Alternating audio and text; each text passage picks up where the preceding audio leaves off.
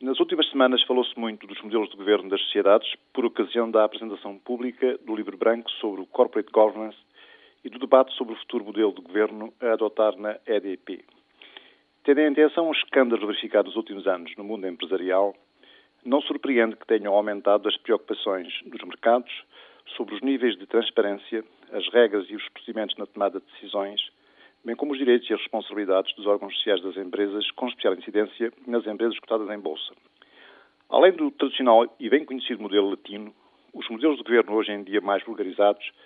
são o modelo anglo-saxónico, que grosso modo se caracteriza pela existência de um alargado Conselho de Administração constituído por executivos, por vezes gerindo no âmbito de uma pequena comissão executiva, por não executivos, que procuram refletir a estrutura acionista e ainda por independentes. Neste modelo, o Presidente do Conselho de Administração, vulgarmente conhecido por Chairman, e o Presidente da Comissão Executiva, também conhecido por CEO, são pessoas diferentes, com funções e responsabilidades complementares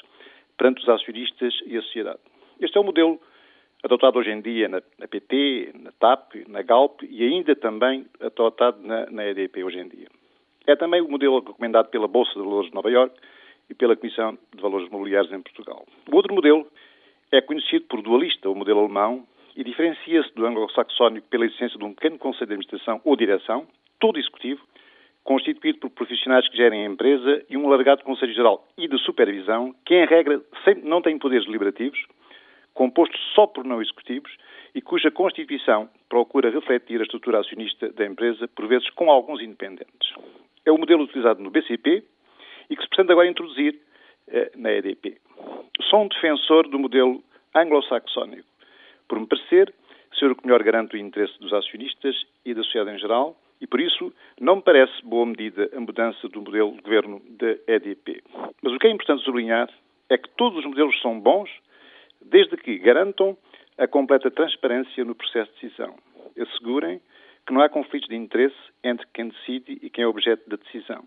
Assegurem aos investidores, não representados dos órgãos de decisão, que as decisões são tomadas no interesse de todos os acionistas e não apenas no interesse de alguns. Garantam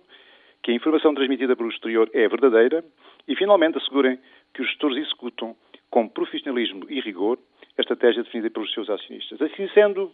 será inútil, a meu ver, uma refinada discussão em torno do modelo a adotar na EDP se todos estes princípios estiverem contemplados, o que infelizmente nem sempre acontece em Portugal, em particular nas grandes empresas, com claro prejuízo da sua transparência.